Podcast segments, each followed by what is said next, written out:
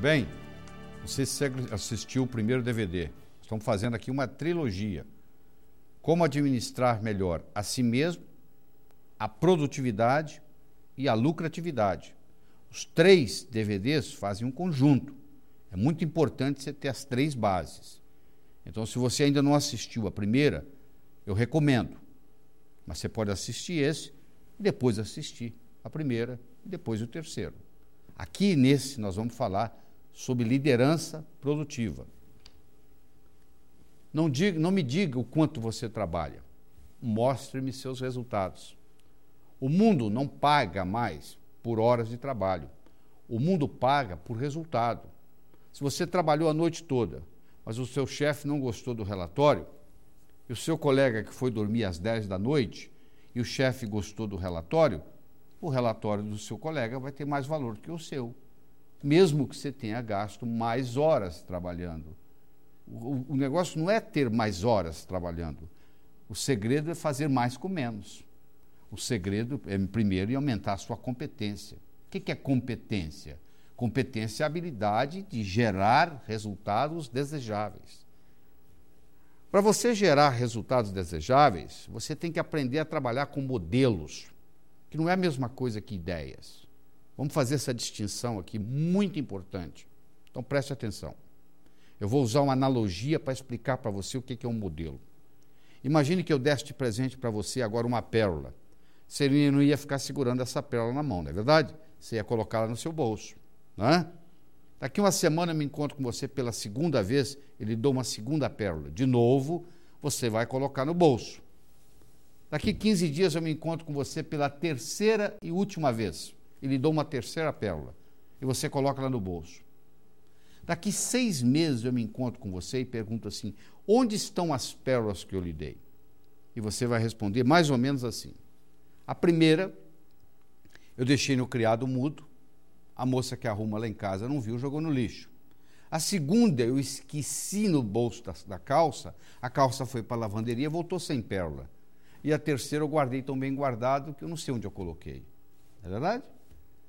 Se eu tivesse lhe dado um fio de nylon, e orientado você para colocar as pérolas no fio de nylon, fizesse um colar e colocasse o colar no pescoço, eu me encontrasse com você daqui a seis meses e perguntasse onde é que estão as pérolas, você ia dizer, estão aqui, eu fiz delas um colar.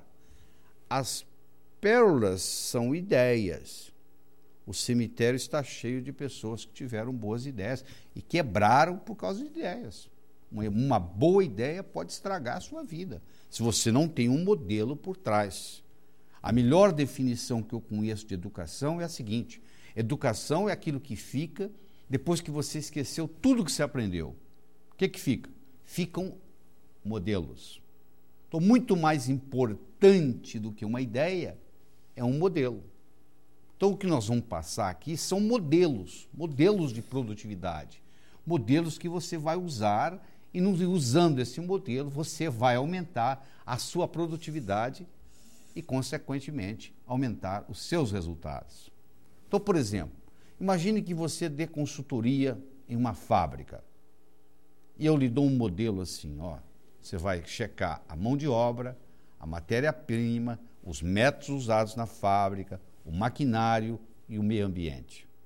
Agora, com isso na cabeça, mão de obra, matéria-prima, métodos, maquinário e meio ambiente, você tem um modelo de como trabalhar na fábrica.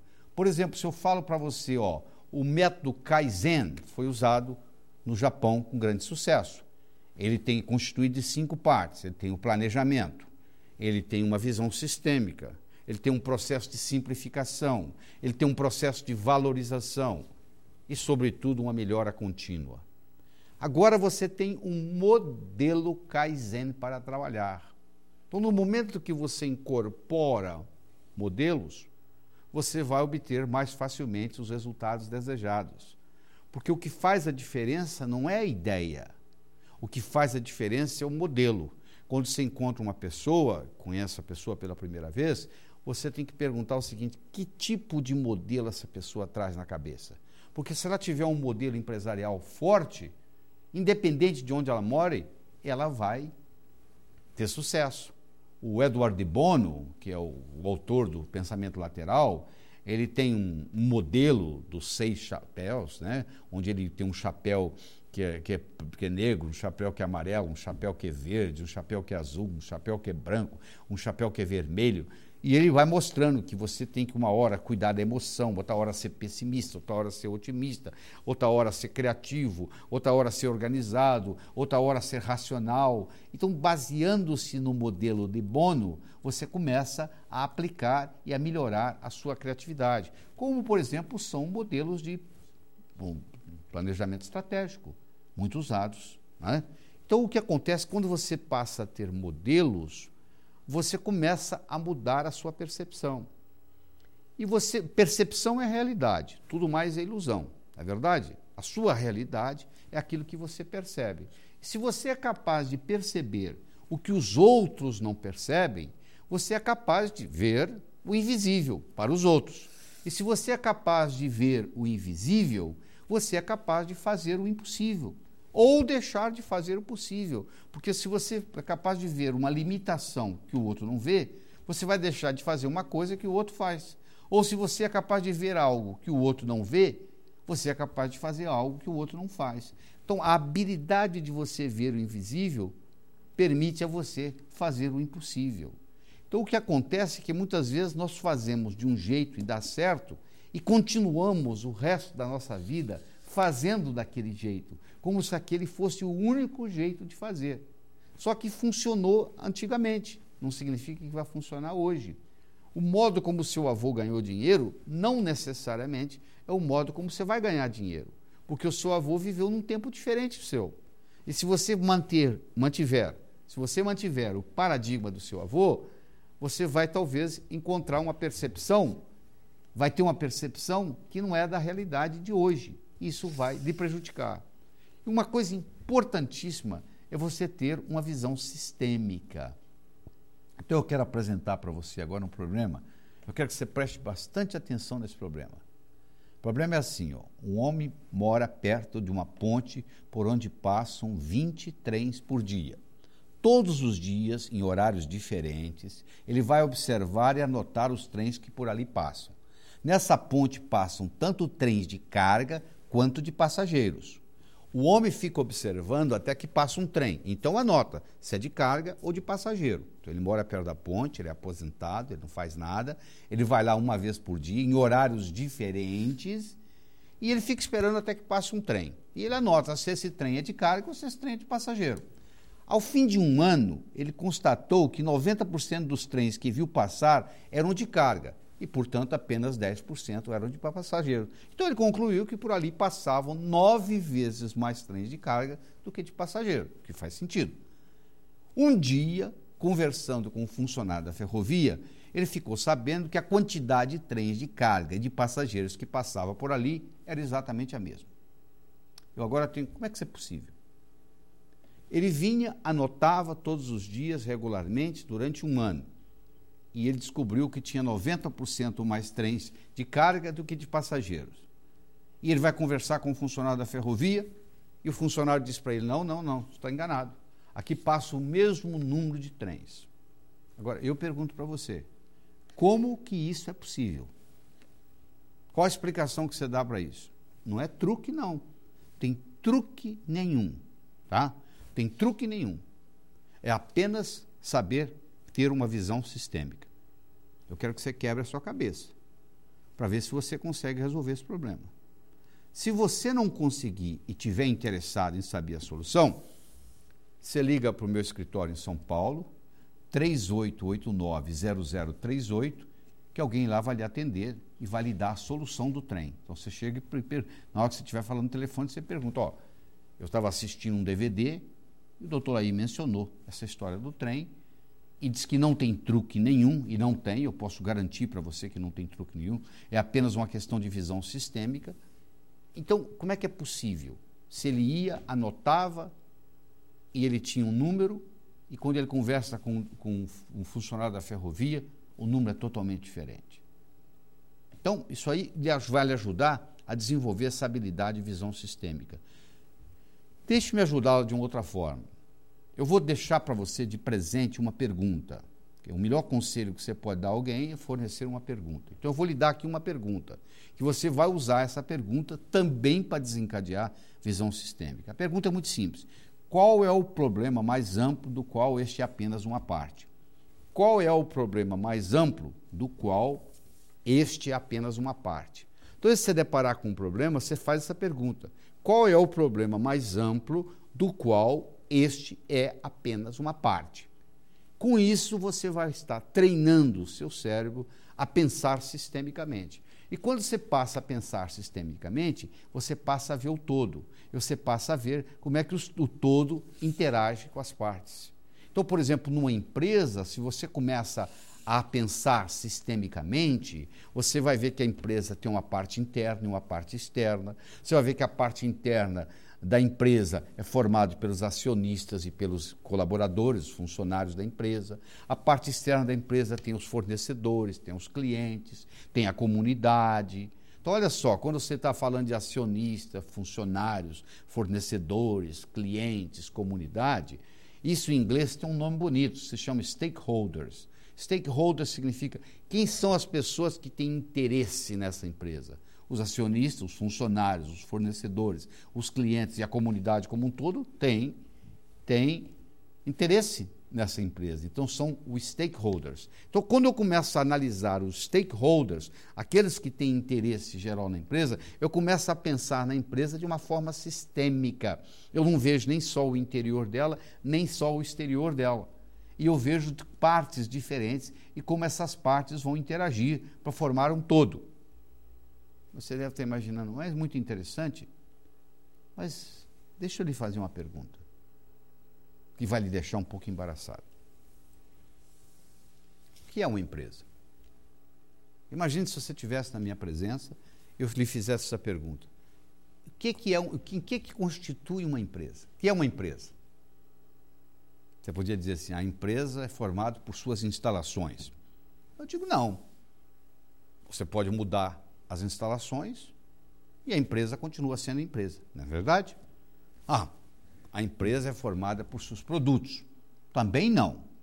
A IBM fabricava mainframe computer, depois passou a fabricar PC e hoje não fabrica nenhum dos dois.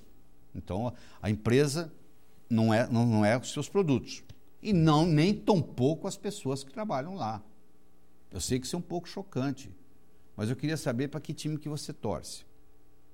Qual o seu time favorito? Há quanto tempo que você torce para esse time? O time tem os mesmos jogadores quando você começou a torcer? Provavelmente não. O técnico é o mesmo? Não. E o massagista? É o mesmo? Não. E o diretor do clube é o mesmo? Não. Não tem mais ninguém lá. E você continua torcendo para esse time. Então, você não está torcendo por aquelas pessoas que estão lá, porque as pessoas mudam. Você vai na IBM hoje, você volta na IBM daqui 15 anos, a rotatividade é praticamente 100%, você não vai encontrar ninguém lá, mas continua sendo IBM, International Business Machines. Agora eu tenho um problema. Porque se a empresa não é instalação, se a empresa não é constituída dos produtos, se a empresa nem tão pouco é as pessoas, que você pode mandar todo mundo embora na sua empresa, e a empresa continua sendo a sua empresa, então, o que constitui uma empresa? Para eu poder transformar algo, eu tenho que entender que esse algo. Se eu pegar uma caneta e quiser, quiser usar uma caneta como um, um, um apontador de laser, ah, não vai funcionar. Se eu quiser usar um apontador de laser como uma caneta, também não vai funcionar. Então eu tenho que primeiro entender o que é uma caneta, o que é um apontador de laser, para poder usá-los apropriadamente. Se eu quero transformar uma empresa, primeira coisa que eu tenho que saber o que é uma empresa. Uma empresa é um fenômeno linguístico constituído de conversações específicas que causam uma rede estável de acordos e compromissos. Uma empresa é uma conversa criada pelo fundador que se perpetua nos corredores, formando uma coisa chamada cultura empresarial. Então, a, a empresa tem a cultura, que não é nada que está escrito no manual. Essas conversações geram uma cultura empresarial que é a estrutura linguística da empresa. Tudo aquilo que é importante na sua empresa não está escrito em nenhum manual. Se você é do sexo masculino e for trabalhar amanhã usando batom, provavelmente você vai perder seu emprego, ou se ficar, você nunca mais vai ser promovido. Ou se for usar a saia da sua irmã para trabalhar. A sua irmã pode usar o seu jeans, mas você não pode usar a saia dela. Na sociedade que nós vivemos, a cultura é a seguinte: mulher pode usar roupa de homem, mas homem não pode usar roupa de mulher. Não é verdade? Então é o seguinte: todas as vezes que você brigar contra uma cultura, você sai perdendo. Eu estou cansado de ver executivos e multinacionais que saem de uma multinacional, vão para outra multinacional e querem, de imediato, mudar aquela cultura e colocar a cultura de onde eles estão vindo. E aí são mandados embora em três meses, são despedidos. Por quê?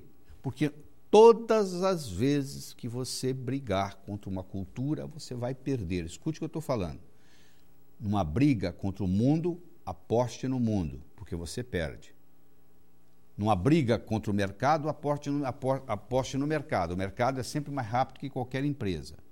Então, já que a cultura é tão importante, você tem que entendê-la melhor. Se daqui 10 dias você vai ter a oportunidade, numa reunião de diretoria, de apresentar um projeto inovador e você trabalha numa empresa conservadora, não pense que você vai chegar daqui 10 dias e apresentar esse projeto e todo mundo vai bater palmas e você vai ser promovido. Provavelmente a ideia vai morrer. Então, como que você deve se comportar? Qual é o segredo? O segredo é muito simples. Se você daqui 10 dias vai se apresentar, vai se apresentar perante 10 diretores, ou que seja, e apresentar uma ideia inovadora, você tem que começar a fazer o seu dever de casa desde hoje. Você tem que ligar para cada um daqueles 10 e dizer: ó, daqui 10 dias eu vou apresentar uma ideia para vocês e eu gostaria que você conhecesse essa ideia antes, para você me dizer o que, que você pensa. Podemos tomar um café? Aí você trabalha aquela pessoa individualmente. Aí no dia seguinte você chama o outro. No dia seguinte você chama o outro. No dia seguinte você chama o outro. Daqui 10 dias você já terá falado com todos eles quando você apresentar sua ideia inovadora, revolucionária, aquelas pessoas vão participar junto com você, vão estar do seu lado, vão estar defendendo a sua ideia, porque ficaram parte da ideia também. Então, entendeu a diferença? Aí a cultura vai ser a seu favor e não contra você. Toda mudança que você fizer numa empresa, que não houver uma, uma cultura que apoie a mudança, essa mudança não vai acontecer nada ela vai, vai voltar ao que era antes. Todas as vezes que você brigar contra uma cultura, aposte que a cultura vai ganhar. Existiu um sujeito na Universidade de Princeton chamado Dr. Ash Solomon. O Dr. Ashton Solomon fez uma experiência muito bonita. O que, que ele fez? Ele colocou, ele chamou sete estudantes na frente, sete estudantes, e ele colocou três segmentos de reta A, B, C e um quarto segmento de reta D. E a pergunta era a seguinte: o segmento de reta D é do tamanho do A, do B ou do C? Só que antes disso acontecer, com seis daqueles sete, ele combinou a resposta. Ele disse: Ó, eu vou chamar você lá na frente e eu quero, quando eu fizer a pergunta para você, não interessa qual seja a resposta, você vai responder A. E falou isso para seis pessoas. E o sétimo era o único que não sabia de nada, que estava participando do experimento. Então ele chamou seis pessoas na frente, o sétimo que não sabia de nada, e ele apresentou os segmentos de reta A, B, C e o segmento de reta D, que era do tamanho do segmento de reta B. Aí ele perguntou para o primeiro: o segmento de reta D é do tamanho do A, do B ou do C? Ele tinha sido orientado para responder A. Ele respondeu A. Ele perguntou para o segundo. O segundo também respondeu A. O terceiro respondeu A. O quarto respondeu A. O quinto respondeu A. O sexto respondeu A. Eu quero que você se coloque na posição do sétimo. Você imagine, você está lá vendo os segmentos de reta e você determina que o segmento de reta D é do mesmo tamanho do segmento de reta B. E o primeiro responde A. o que, que você vai pensar? Esse cara é louco, pô. Será que ele não está enxergando? E o segundo responde A. Você disse, esse também é louco. Será que não está enxergando? O terceiro responde A, você já começa a questionar a sua visão. O quarto responde A, o quinto responde A, o sexto responde A. Sabe o que acontecia? 50% dos candidatos a PhD na Universidade de Princeton, pessoas com alto nível intelectual, cognitivo, 50% respondiam A. Sendo óbvio que era B. O que eu quero dizer com isso? Eu quero dizer que numa cultura doentia, mesmo uma pessoa que não concorde com aquela cultura, a pressão grupal é tão grande que causa uniformidade. Se você, você vai dizer assim, ah, mas eu tenho um filho, eu eduquei ele muito bem, não tem problema, ele nunca vai se envolver com drogas. Eu falo, não é verdade. Se o seu filho sair num sábado à noite com seis drogados, antes do dia amanhecer, ele vai experimentar a droga. E se ele experimenta um crack, por exemplo, que 85% vicia com a primeira tragada, ele vai estar viciado em droga. Porque a pressão grupal é muito importante. Não adianta nada eu treinar um executivo, mandar um executivo para um treinamento importante, ele volta e a empresa é conservadora é, e, a ideia dele não é aceita. Não adianta nada. Eu posso trazer um PhD de Harvard com pensamento 10. Mas se a aceitação da ideia dele for zero, 10 multiplicado por zero é zero. Não adianta nada você só ter a ideia brilhante. Você tem que ter uma cultura para apoiar. Então, um indivíduo bem-sucedido no mundo empresarial é um indivíduo que sabe trabalhar com culturas. Então, você sabendo trabalhar com culturas faz uma diferença enorme no seu processo. Então, já que você já sabe que é uma empresa, que é um fenômeno linguístico, é uma conversa criada pelo fundador e que se perpetua nos corredores, eu agora gostaria de perguntar para você o que é uma empresa de sucesso já que você sabe o que é uma empresa, agora o que é uma empresa, o que, que constitui uma empresa, o que é um sucesso empresarial, o que, que constitui uma empresa de sucesso. Uma empresa, para ser bem sucedida, ela tem que ter cinco características importantes. Primeiro, ela tem que ter lucratividade, a não ser que ela seja uma empresa sem fins lucrativos. Aí é diferente. Mas se ela foi, se a proposta dela é ter lucro e ela não está tendo, ela está sendo antiética. Ela está usando indevidamente os recursos da humanidade. Então ninguém pode operar no vermelho, tem que ter lucratividade. Uma empresa não pode ser criada para dar lucro, mas ela tem que dar lucro. Lucro tem que ser uma consequência, mas tem que existir. Então ela tem que ter lucratividade. Ela tem que ter os colaboradores felizes. Ela tem que ter os clientes satisfeitos. Ela tem que ter responsabilidade social e, sobretudo, ela tem que ser ecológica.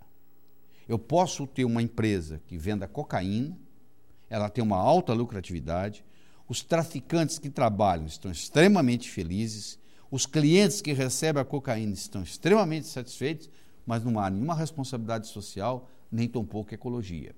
Então, uma empresa ela tem que ter essas cinco características. Uma delas sendo a lucratividade. Lucratividade essa que será discutida no, no, nessa trilogia que nós estamos fazendo. Nós estamos aqui conversando com vocês sobre a liderança produtiva e o nosso terceiro DVD é justamente sobre a maestria financeira.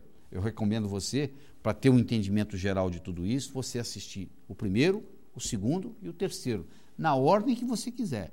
Mas você tem que fazer esse, esse, esse, esse conhecimento geral, porque são três âncoras, são três processos que se complementam. Foi feito, isso foi feito, foi desenhado com essa finalidade.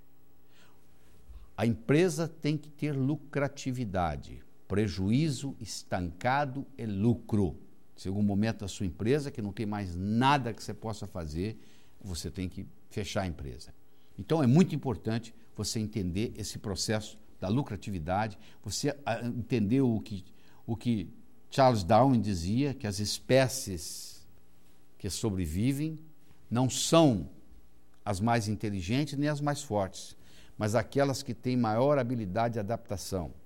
As empresas que sobrevivem no mercado não são as mais fortes nem as mais inteligentes, mas aquelas que têm uma a, a capacidade de adaptação. usando esses modelos que nós estamos passando, facilita o processo de adaptação. Eu quero agora passar para você mais um modelo importante. Quero passar para você um modelo da restrição operacional do israelense Goldratt. É fantástico. Ele é um físico e com as suas teorias físicas aplicadas ao mundo empresarial. Eu quero que você imagine uma corrente e você vai pôr uma certa resistência, uma certa pressão nessa corrente. Onde que você acha que a corrente vai romper? No elo mais fraco. A resistência de uma corrente é diretamente proporcional ao seu elo mais fraco. E não rompido ali, aquele elo é o elo mais fraco. Então, se você pegar esse conceito da corrente, esse conceito da restrição operacional, e levar para o mundo empresarial, você tem que estar sempre fazendo a seguinte pergunta: onde está o gargalo? Se eu tenho uma garrafa cheia de água, eu virar essa garrafa, a quantidade de água que vai sair da garrafa por minuto não é proporcional ao fundo da garrafa, mas é proporcional ao gargalo da garrafa. Então, onde está meu gargalo? Se eu não estou conseguindo vender aquilo que eu estou produzindo, não faz sentido eu investir dinheiro em aumentar a produção. Você concorda? Por que, que eu vou comprar um maquinário novo se eu não estou conseguindo vender aquilo que eu produzo? Então, se o meu gargalo está em marketing e vendas, eu primeiro vou resolver esse problema, vou passar a vender mais. Aí, depois que eu estiver vendendo mais, vendendo a minha produção, aí sim eu posso pensar em fazer coisas mais interessantes, como, por exemplo, a comprar um maquinário novo. Né? Comprar um maquinário novo me adaptar a isso. Então aí é diferente. Eu tenho, aí eu começo a comprar um maquinário novo, aí eu, o gargalo vai mudando de lugar.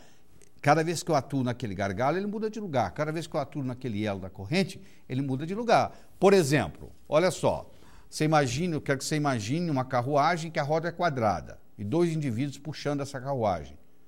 Aí não está indo bem porque a roda é quadrada. Aí eu faço o seguinte, bom, então vamos fazer o seguinte, vamos melhorar esse sistema. Vamos mandar esse indivíduo fazer musculação, eles vão ficar mais fortes, vão voltar muito mais forte. Bom, mas você acha que vai fazer muita diferença no desempenho geral? Não, porque se a roda é quadrada, mesmo o indivíduo sendo mais forte, não vai mudar muito o desempenho. O gargalo não estava na força muscular de quem estava puxando. O gargalo estava na roda. Todas as vezes no mundo empresarial que eu investi dinheiro num lugar que não seja o gargalo, é desperdício. Se eu não estou vendendo a minha produção e compro um maquinário novo para aumentar a minha produção, é um desperdício, porque eu não estou conseguindo nem vender minha produção. Então, primeiro eu tenho que aumentar a minha produção para depois fazer. Mais ou menos assim: você imagina uma situação onde uma árvore está pegando fogo no galho e você está jogando água na raiz da árvore. Ora, se o fogo, se o incêndio está no galho, não adianta eu jogar água na raiz. Eu tenho que jogar água onde houver o incêndio. E eu tenho que estar num processo constante de inovação para me manter competitivo no mercado. Porque não adianta nada, eu claro, quando eu faço uma melhora, um upgrade na minha empresa, eu vou estar bem por um período de tempo, mas logo logo vem a concorrência. E a concorrência vai procurar fazer melhor ainda. É uma competição constante. Então, eu posso fazer inovação de vários modos. Eu posso fazer uma inovação incremental, eu posso fazer uma inovação substancial, eu posso fazer uma inovação transformacional. Eu posso fazer, eu posso criar uma informática, eu posso criar a ideia do computador. Isso é uma coisa transformacional. Agora, se eu vou passar do DOS para o Windows, já é uma coisa incremental, no máximo substancial. Quando surgiu o celular no mercado, muita gente ficou milionária, porque o potencial de geração de riqueza com a inovação transformacional é uma coisa impressionante. Você sabe, você lembra que quando havia os barcos a vela, houve uma época que o barco, o barco deixou de ser a vela e passou a ser a motor. Mas isso não aconteceu da noite para o dia. O último grande veleiro, que é o Thomas Lawson, que foi criado em 1900, foi construído em 1902 e afundou no dia 13 de dezembro de 1907. Então ele tinha, o que, que aconteceu? Eles foram aumentando os mastros, aumentando os mastros, aumentando os mastros. Chegou uma hora que ele tinha esse, esse o Lawson tinha sete mastros. Até que um dia ele afundou, só, só o capitão dele é, sobreviveu. Porque eles descobriram que a 60, um vento 60 nós perdia o controle. Acabou a história do veleiro. Porque cada mastro que aumentava, aumentava a velocidade do veleiro. Era um aumento incremental. Dava para competir com um barco a vapor? Não, porque o barco a vapor era outro paradigma, totalmente diferente, totalmente diferente. Então é muito importante você entender isso, você tem que estar nesse processo constante de inovação, nesse processo constante de transformação. Eu mencionei no outro vídeo, no outro DVD, e vou mencionar aqui novamente, eu tenho um curso de transformação pessoal e profissional que nós fazemos em São Paulo cinco vezes por ano. Vem gente do mundo todo e nós fazemos 39 horas de trabalho, 12 no primeiro dia, 17 no segundo e 10 no terceiro. Os dois primeiros dias nós trabalhamos com a parte pessoal e o terceiro dia nós trabalhamos com a parte profissional, onde nós mostramos para as pessoas como elas mudam seus paradigmas. Porque no momento que você muda o seu paradigma, as possibilidades se multiplicam. Quando a Terra era chata, era impossível você fazer uma viagem de volta ao mundo numa Terra chata, é verdade? Quando o conceito passou a ser de uma Terra redonda, agora eu posso fazer uma viagem de volta ao mundo numa Terra redonda. Olha que interessante. No paradigma da Terra chata, é impossível você fazer uma viagem de volta ao mundo. No paradigma da Terra redonda, você pode fazer essa viagem. Então, no momento que você muda o seu paradigma, as coisas, se, as possibilidades se multiplicam. Então, eu vou dar para você uma pergunta aqui, que eu venho mostrando há muitos anos, a importância das perguntas inteligentes. Então, quando você faz uma pergunta nova, você cria coisas novas. Então, a pergunta que eu tenho para você é o seguinte: se você, toda vez que chegar na sua empresa, toda manhã, você fizer a seguinte pergunta: o que é hoje impossível na minha empresa? Mas que, se fosse possível, mudaria para melhor o seu desempenho. O que hoje é impossível na minha empresa, mas que, se fosse possível, mudaria para melhor o seu desempenho. Essa pergunta permite você fazer o quê? Permite você mudar paradigmas. Você vira um, um paradigm shifter. Essa é, é, é a terminologia em inglês. Então você muda o seu paradigma. Então, eu estou trazendo para você aqui modelos que vão ajudar você a alavancar nesse processo. Então, eu quero trazer mais um modelo importante. Eu tive a oportunidade de viver 17 anos nos Estados Unidos. Desses 17 anos, 8 anos e meio, eu trabalhei na indústria farmacêutica. Eu fui primeiro diretor médico da Merck Sharp Dome por três anos e meio, na parte doméstica da Merck, em West Point, Pensilvânia. E depois eu fui cinco anos diretor executivo e terminei como vice-presidente da Ciba-Geig, hoje Novartis, para todos os Estados Unidos. Então, quando eu saí da Merck, que era uma excelente empresa, e fui trabalhar na Ciba, que também é uma empresa muito boa, eu tinha algumas dificuldades em gerenciar as pessoas, porque as pessoas entravam na minha sala, deixavam um problema na minha mesa e saíam. E se você gerencia pessoas, você sabe o que eu estou falando. Quer dizer, o, o gerente, o diretor, ele está lá para fazer os outros trabalharem. O trabalho de um bom gerente, o trabalho de um bom diretor é fazer com que os outros trabalhem.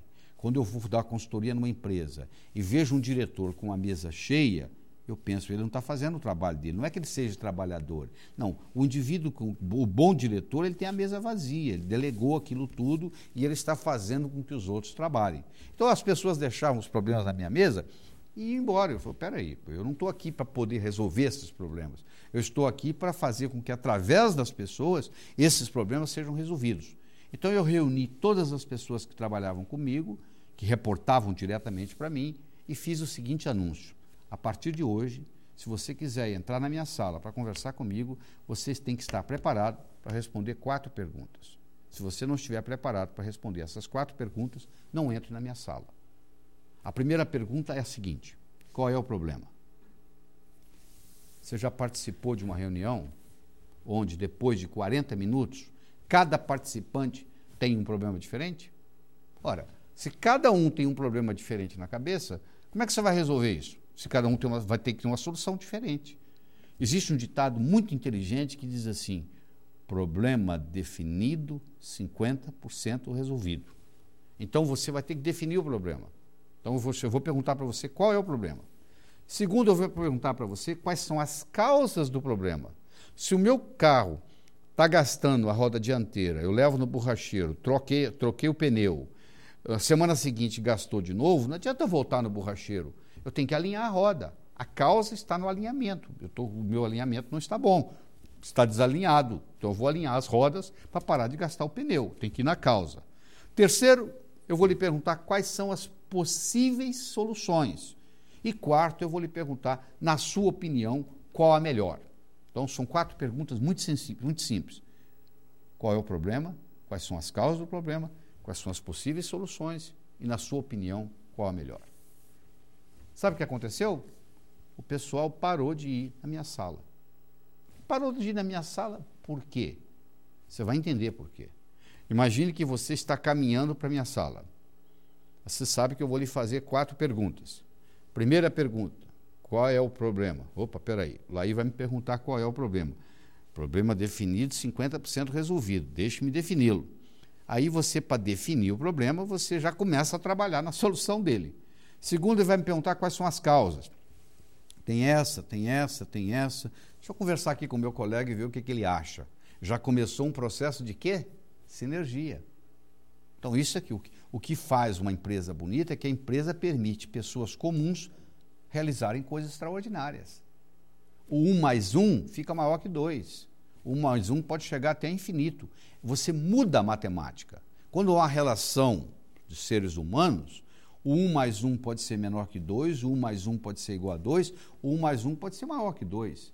O 1 mais 1 é menor que 2 quando um está prejudicando o outro. O 1 mais 1 é igual a 2 quando as pessoas trabalham como se estivessem trabalhando totalmente independentes. E 1 mais 1 é maior que 2, podendo chegar até infinito, quando ocorre a sinergia. Então, quando eu começo a perguntar para os colegas o que, que eles acham, eu começo a gerar uma sinergia. Terceiro, eu vou perguntar quais são as possíveis soluções. Ah, tem esta, tem esta, tem esta. Ah, Deixe-me ligar aqui para esse consultor para ver o que, que ele acha. Olha aí, já começou outra sinergia diferente. Porque o consultor, ele não está envolvido emocionalmente com o processo.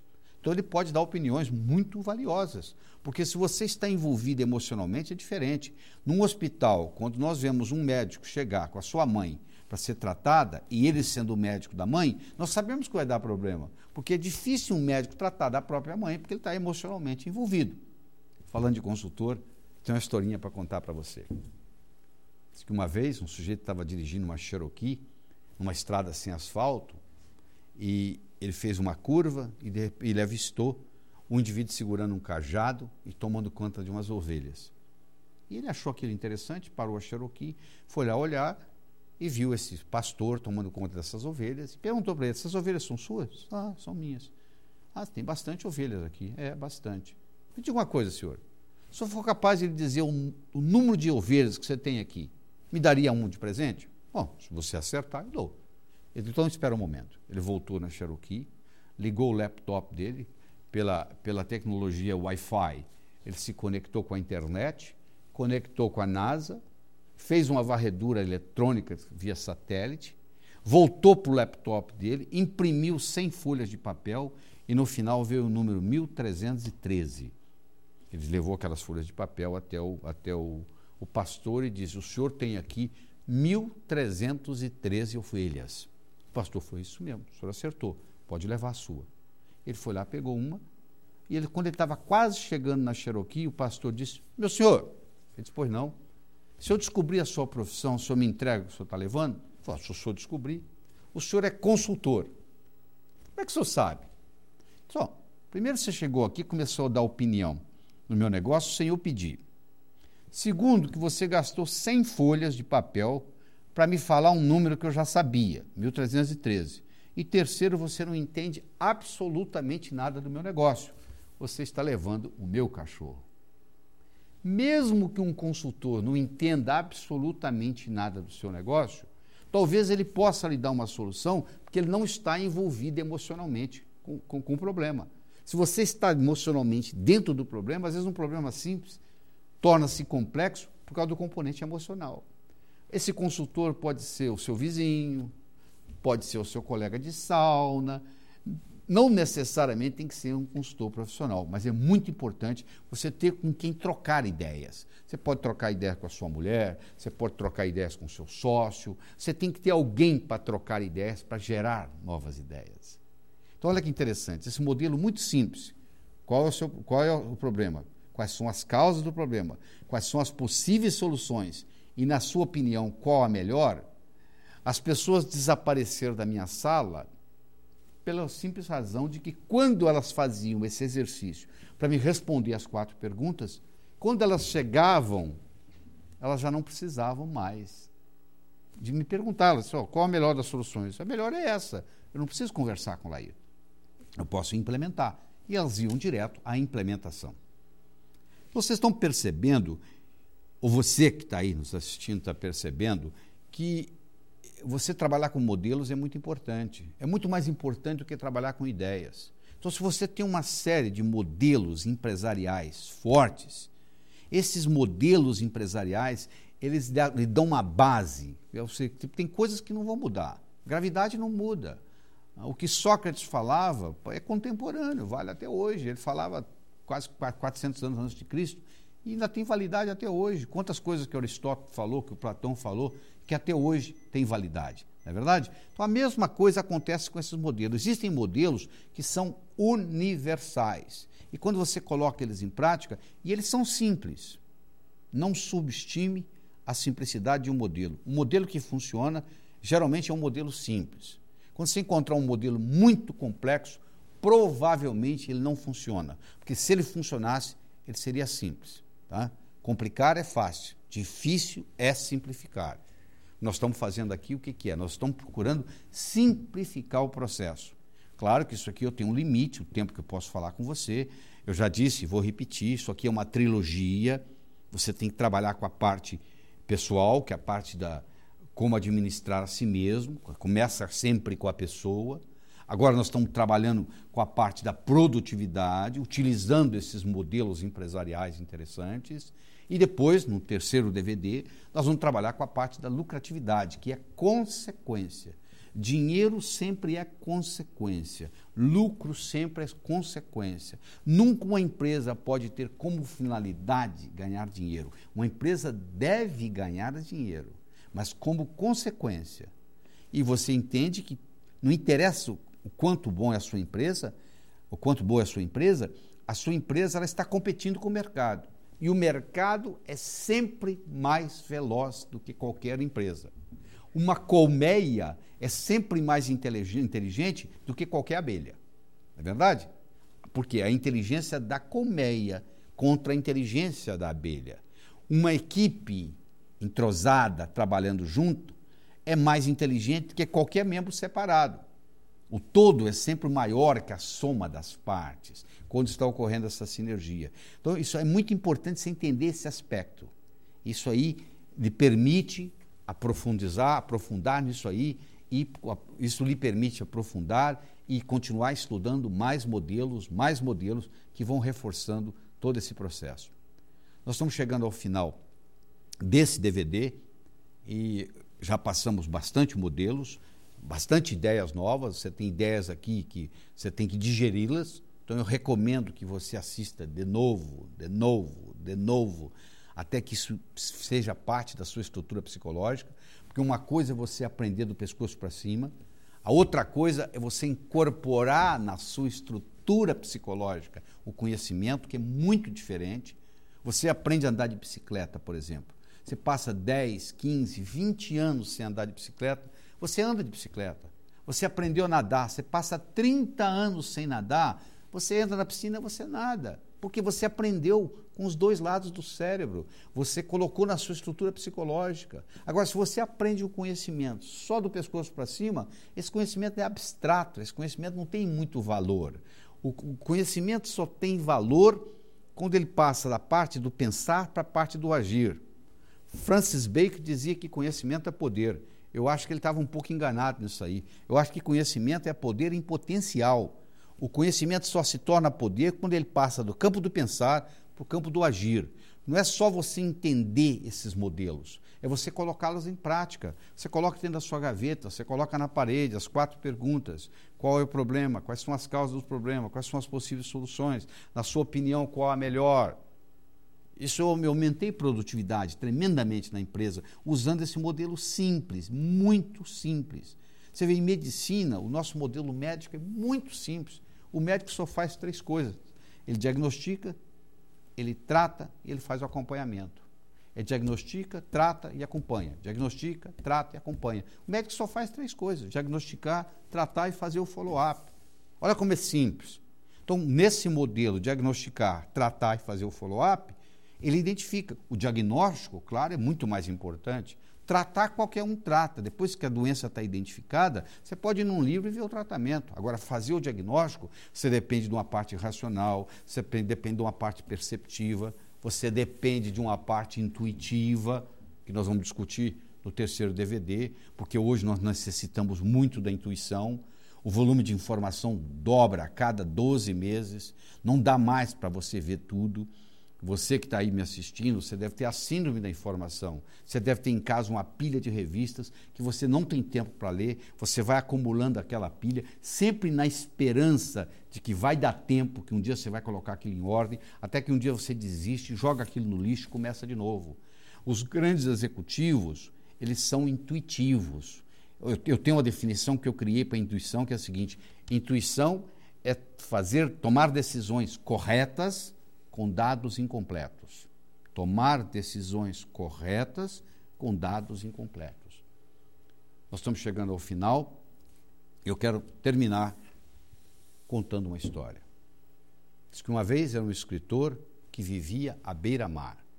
Ele tinha por costume caminhar na praia pela manhã e à tarde e à noite ele escrevia. Uma manhã ele estava caminhando na praia e de longe ele avistou um jovem que dançava na areia. Aquilo despertou a curiosidade dele e ele se aproximou.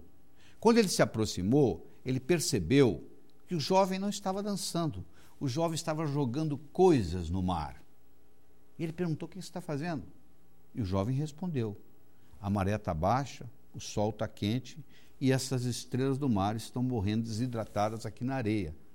E eu estou jogando-as de volta ao oceano. O escritor olhou para ele e disse: Meu jovem, será que você não entende? Existem centenas de quilômetros de praia, centenas de milhares de estrelas do mar na areia. Você jogar uma ou outra de volta ao oceano, não vai fazer nenhuma diferença no total. O jovem foi lá, pegou uma, jogou no oceano, olhou para o escritor e disse: Para esta eu fiz diferença. O escritor foi para casa, Naquela tarde ele não conseguiu escrever, naquela noite ele não conseguiu dormir. Na manhã seguinte ele levantou cedo, se juntou ao jovem e começou a jogar estrelas do mar de volta ao oceano. Olha que interessante. Cada um tem que fazer a sua parte. Então, se cada um fizesse a sua parte, o mundo seria uma beleza. Não reclama do que o outro está fazendo ou deixando de fazer. Faça a sua parte. E eu posso lhe garantir que não vai, você não vai presenciar o fim do emprego. Quer dizer, o emprego está acabando. O emprego é uma coisa que não existia há 300 anos atrás, que surgiu e vai desaparecer. A tendência, os futurólogos, aqueles que estudam o futuro, não como uma bola de cristal, mas como, como ciência, estão prevendo que vai chegar um momento que todo mundo vai ser autônomo. É aquela história que eu comecei falando aqui nessa, nessa, nesse DVD. Não me diga o quantas horas você trabalha, mostre-me os seus resultados. Dizer, por isso que é importante você aumentar a sua produtividade. Por isso que é importante você saber trabalhar sinergicamente. Por isso que é importante você entender que problemas simples estão em extinção. Por que, que é um problema simples? O que, que é um problema complexo? Um problema simples é aquele que uma pessoa consegue resolver. Um problema complexo é aquele que a pessoa não tem ou não tem conhecimento ou não tem capacidade para sozinha resolver. A maioria dos problemas que você tem hoje na sua empresa são problemas complexos, exigem experiência, conhecimento multidisciplinar. E o mundo caminha para isso. Quer dizer, cada vez vai ter mais especialistas, conhecendo mais detalhes de coisas, você vai precisar de mais gente. Se você tiver uma ideia aqui agora, a primeira coisa que você vai ter depois da ideia é a seguinte: com quem eu vou implementar essa ideia? Não é verdade?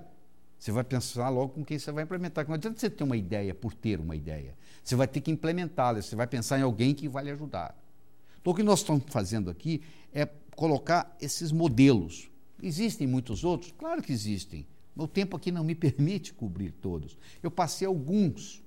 E eu recomendo que você volte esse DVD, assista de novo, assista mais de uma vez, mais de uma vez, mais de uma vez. E se você adquirir os CDs, onde você pode tocar no seu carro, você pode escutar no carro, eu recomendo que você escute várias vezes.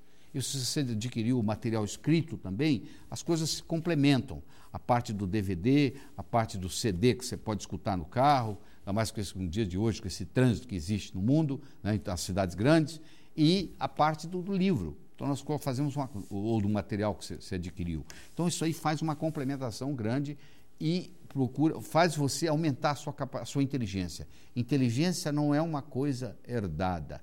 Inteligência, inteligência é uma coisa que se adquire. O Albert Einstein foi considerado o homem mais inteligente do século XX.